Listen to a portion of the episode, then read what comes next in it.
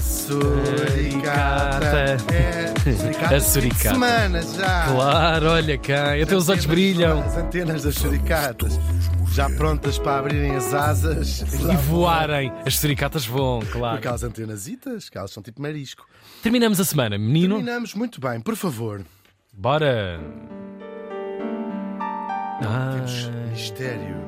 Temos uma vida mesmo cheia, cheia, cheia. Porque neste dia, ah, no ano 2000, ih, é, agora já estamos aqui. quando a gente pensava que o mundo ia acabar, Pois, este- acabou para, para, para a pessoa em particular. Já percebi.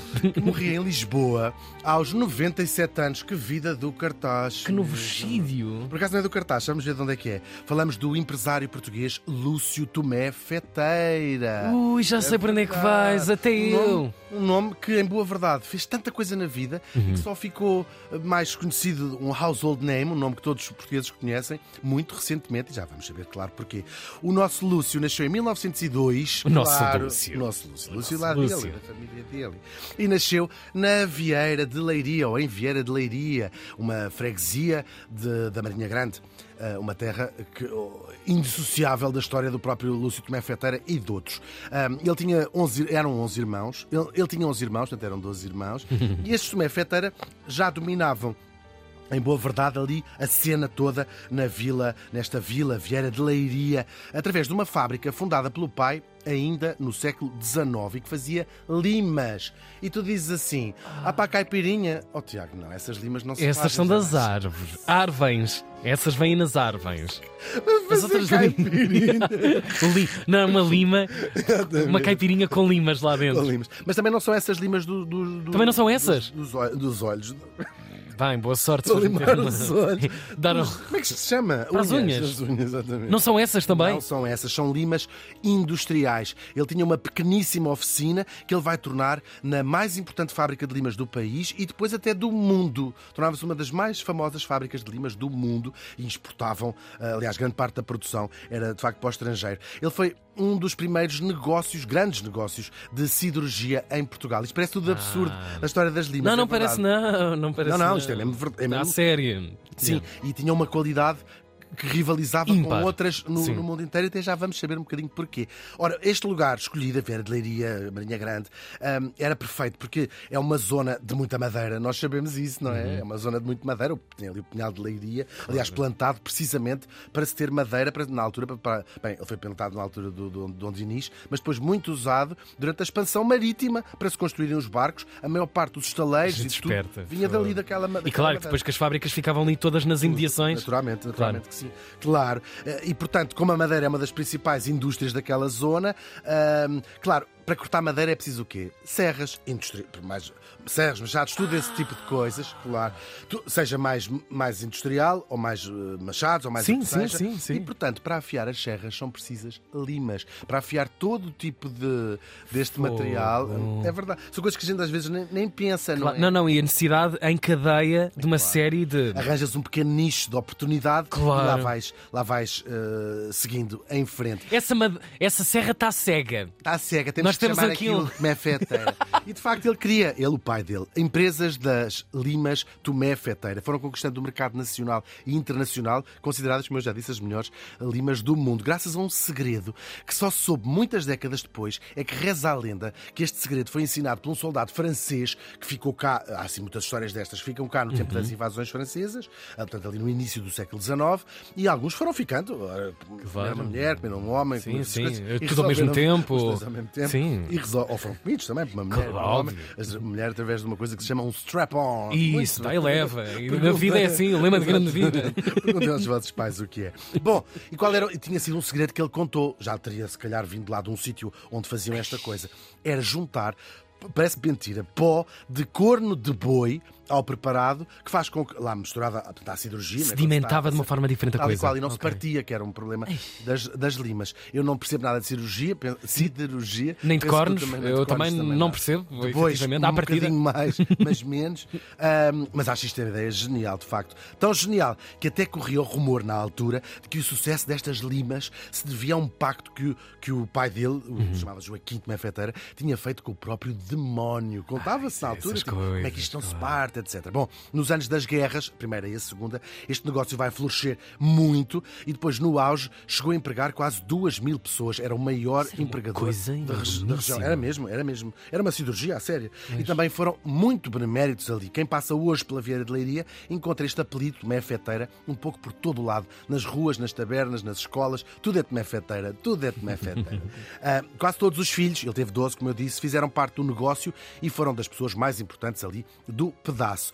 Mas não foi esta sua veia benemérita, que nem sequer é muito consensual ali, ah, que tornou famosa esta dinastia que é verdadeiramente digna de um romance do hiperrealismo mágico da América Latina. É mesmo, estes 12 irmãos são, têm vidas incríveis. Há o irmão mais velho, Joaquim, um perigoso esquerdista, estou aqui a, a- sim, sim, chamaria na altura, nos primeiros anos do século XX, andou pela América do Sul, tomou parte em revoltas de operários da construção de, de caminhos de ferro, foi condenado à morte por, por participar nestes, nestes levantamentos populares, um tipo que era, os pais eram milionários na Veira de Leiria. São quase sempre assim. essas Depois histórias. foge da prisão, viveu entre os índios da Amazónia e acaba por morrer sozinho num hospital lá no fim do mundo em cuecas, ninguém sabe sequer bem onde. Havia também a irmã Olímpia, que morreu muito nova e com fama de santa ali nesta zona. Havia o Albino, que é o vilão da família, que eh, tomava conta da fábrica, tratava toda a gente abaixo de cão e denunciava os seus operários. A API também acabou mal depois do 25 de Abril, como calculas. pois. Agora, para além da inclinação para os negócios, e todos os irmãos tiveram, abriam muitos, muitos negócios, uns corriam bem, outros corriam mesmo mal. Também salvaguardados por uma fortuna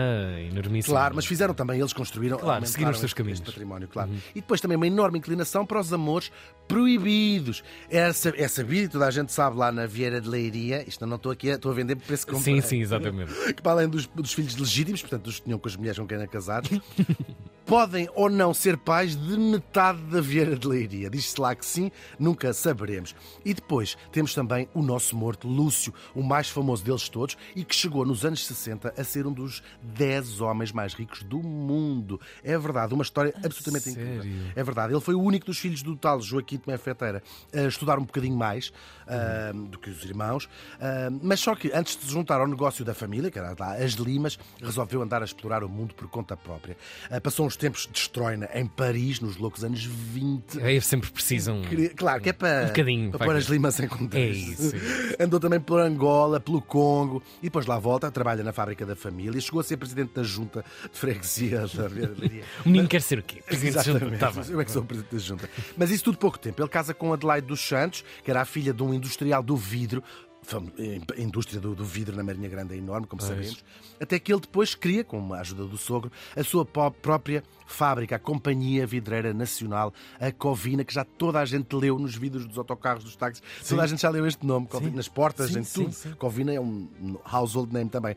Ah, só que esta Covina vai ser a base de um impressionante império que se vai estender a muitas áreas e em muitos países, da banca ao turismo, do imobiliário ao cimento, da agricultura à pecuária à, à metalurgia. Portanto, Teve diversificação total. Tudo de- absoluto. Em Portugal, no Brasil, em Angola, portanto andou por todos e tinha negócios na Europa Que também. olhão para o negócio. I- Imenso, é um, um tipo incrível, mesmo, né? incrível neste género de fazer Sim, sim. muito dinheiro. Ele chateava-se com a ditadura do Salazar, apesar de ele ser salazarista, de certa, em, em termos de, de filosofia política. Pensamento. Só que se chateava-se com a pequenez da visão do, do Salazar, do velho, em relação à indústria portuguesa. Olha o que- contraponto com a sua própria é biografia. verdade, não é? o Salazar Claro. tinha uma visão, mu- como tinha uma visão muito protecionista e muito redutora do próprio. eh, eh, há muitos empresários que foram mais prejudicados do que beneficiados pelo Estado Novo. Quer Claro. Mas intocável no caso dele, não de alguma forma.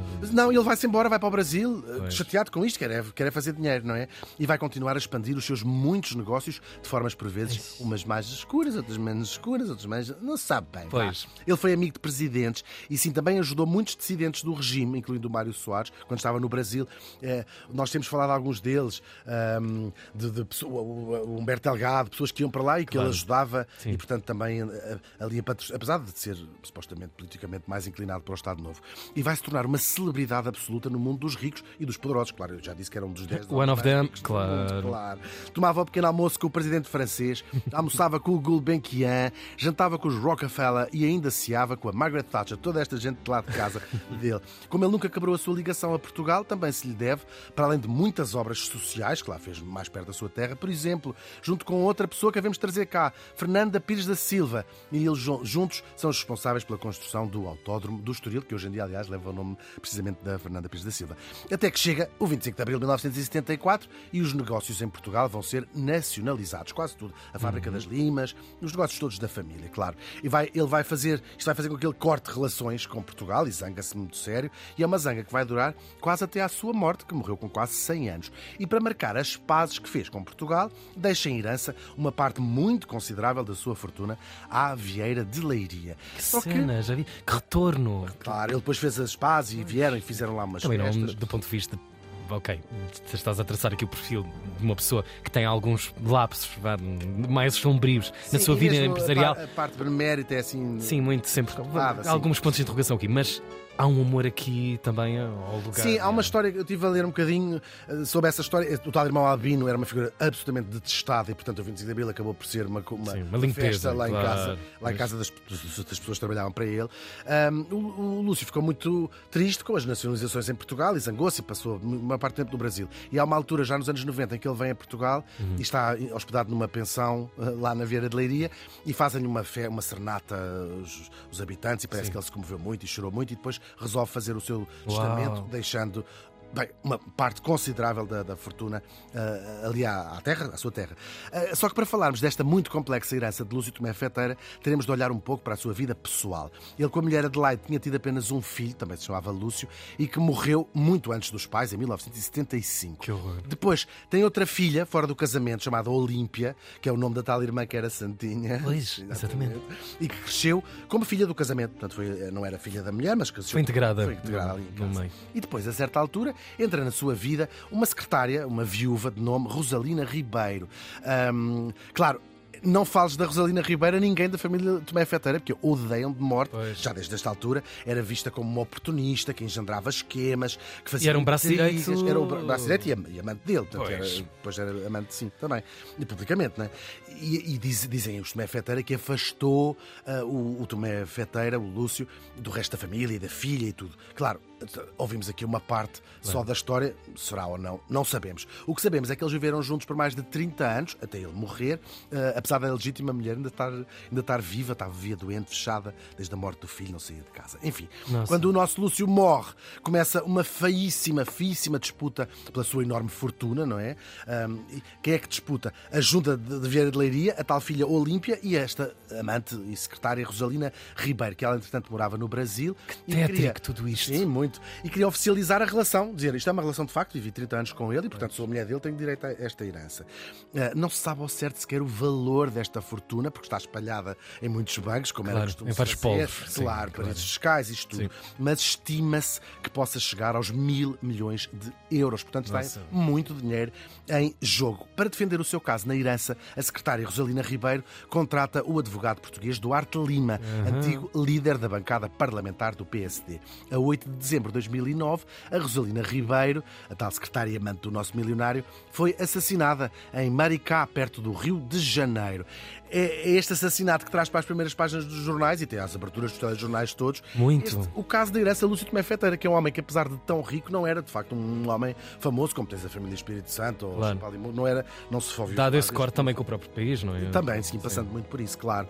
Ahm, portanto, começa uma verdadeira novela. Quem era? Quem é que foi este homem? Lembro-me bem dele. disso. Claro. A escandaleira. Como é que ele fez as esta imagens. fortuna? Como é que ele aparece? De Claro. repente, o interesse em relação a ele. Que vidas duplas levou esta história de ter a amante, que é a amante que aparece morta? Uh, porque é que o chamavam de louco? Que era uma coisa que o chamavam ali na, na Vieira. E, sobretudo, porque é que ao longo da vida, como se falou na altura, várias vezes tentaram matar este homem. E, claro, o grande enigma desta história toda, quem matou ou mandou matar Foi. a Rosalina Ribeiro. O Duarte Lima foi uh, acusado de ter abotoado com 5 milhões de euros da cliente. Uh, ele foi acusado pelo Ministério Público Brasileiro também de tê-la matado, precisamente para ficar com esse dinheiro. Ou seja, ela estava a reclamar de cá os 5 milhões de euros e ele diz, e supostamente o que o Ministério Público Brasileiro diz é que a matou para uh, esconder esta história. Ele foi absolvido do crime do desvio de dinheiro em Portugal.